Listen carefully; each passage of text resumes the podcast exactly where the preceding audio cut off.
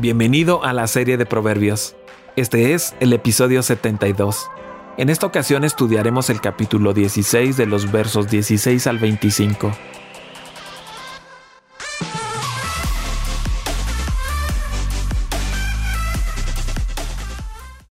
Más vale adquirir sabiduría que oro, más vale adquirir inteligencia que plata. El camino del hombre recto evita el mal, el que quiere salvar su vida se fija por dónde va. Al orgullo le sigue la destrucción, a la altanería el fracaso. Vale más humillarse con los oprimidos que compartir el botín con los orgullosos. El que atiende a la palabra prospera. Dichoso el que confía en el Señor. El sabio de corazón se le llama inteligente. Los labios convincentes promueven el saber. Fuente de vida es la prudencia para quien la posee. El castigo de los necios es su propia necedad. El sabio de corazón controla su boca, con sus labios promueve el saber. Panal de miel son las palabras amables, endulzan la vida y dan salud al cuerpo. Hay caminos que al hombre le parecen rectos, pero que acaban por ser caminos de muerte.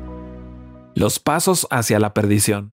El verso 16 repite la superioridad de la sabiduría sobre el oro fino y la inteligencia sobre la plata. El verbo adquirir pone en énfasis en búsqueda intensa de los bienes superiores. Las riquezas de este mundo tienen su uso, pero es mejor tener sabiduría que oro preciado. La sabiduría es mucho más útil en esta vida y es mucho más rentable para la vida venidera. Uno debe hacer la búsqueda principal de su vida para obtener sabiduría y comprensión en el temor del Señor. Esto tiene mucho más valor que el oro o la plata, pero también a menudo conduce a la prosperidad material como lo hizo con Salomón. La sabiduría y la riqueza no son incompatibles, pero esta comparación es entre riqueza sin sabiduría y sabiduría sin riqueza. En el verso 17 se repite la frase apartarse del mal. Además de tener la protección contra la maldad, la vía recta protege contra la muerte prematura, dando una vida más larga y mejor. El proverbio se encuentra en un juego de sonidos en el verso. El hombre recto sabe que el camino de su vida debe alejarse del mal, no ir hacia él o con él. El que camina bien por el camino recto encontrará que su vida se conservará. Se mantendrá alejado del mal camino que puede costarle la vida y su alma. El verso 18 habla de la quiebra y la caída, productos de la actitud del orgullo. Dios se opone a los soberbios y el hombre o mujer soberbios son una abominación a Dios. Con Dios tan en contra de los soberbios, no es de extrañar que la soberbia vaya antes de la destrucción. El mal especial de la soberbia es que se opone al primer principio de la sabiduría y los dos grandes mandamientos. Una pared abultada está cerca de una caída. La hinchazón es un síntoma peligroso en el cuerpo, también lo es la soberbia en el alma. Hasta donde un hombre siente soberbia es pariente del diablo y un extraño para Dios y para sí mismo. Una de las muchas formas en que la soberbia es evidente en un espíritu altivo una actitud que comunica superioridad sobre otras personas. Aquellos que se creen superiores a otros están listos para caer bajo el justo juicio de Dios. El proverbio da la fuerte impresión de decir lo mismo dos veces. De esta manera, se subraya y clarifica su verdad. Los soberbios se definen más precisamente como el altivo de espíritu. En el verso 19 se muestra cómo es superior un espíritu humilde y al estar entre los humildes. También se muestra que es inferior ser participante con los orgullosos en compartir algún motín. Debido a que la soberbia es una abominación para Dios y lleva a la destrucción, no es tan malo vivir entre los humildes y tener un espíritu humilde. Una vida humilde entre los humildes es mejor que tener una recompensa con los soberbios. Esto se debe a que los soberbios no son una compañía agradable y porque nunca es bueno unirse a aquellos a quienes Dios se enfrenta. Un hombre humilde vale su peso en oro. Él tiene mucho más comodidades en sus pérdidas que los soberbios gigantes en sus rapiñas y despojos. En el verso 20 se resaltan los valores de escuchar cuando ello está asociado con la palabra sabia o divina, y de confiar. Los frutos de tales valores son el bien y la felicidad. La obediencia a Dios, prestar atención a su palabra y hacerlo con sabiduría, siempre traerá bien. Este pensamiento también sugiere que hay maneras imprudentes o necias de prestar atención a la palabra, tal vez porque los líderes religiosos en los días de Jesús podían colar un mosquito y tragarse un camello. Lo bueno que los obedientes encontrarán también viene porque tienen una confianza verdadera y segura en Dios.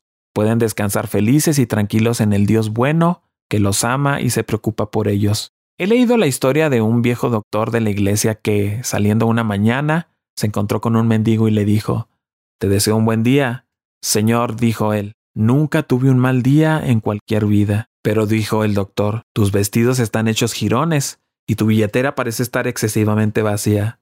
Dijo él, Mis ropas son tan buenas como Dios quiere que sean. Mi vieja billetera está tan llena como el Señor se ha complacido en hacerla, y lo que le agrada a Él me agrada. Pero dijo el doctor, ¿y si Dios te arrojara al infierno? De ello, Señor, dijo él, eso nunca sería, pero si lo fuera, estaría contento, porque tengo dos brazos largos y fuertes, fe y amor, y los arrojaría sobre el cuello de mi Salvador, y nunca lo dejaría ir. Así que si iba allí, Él estaría conmigo, y sería un cielo para mí.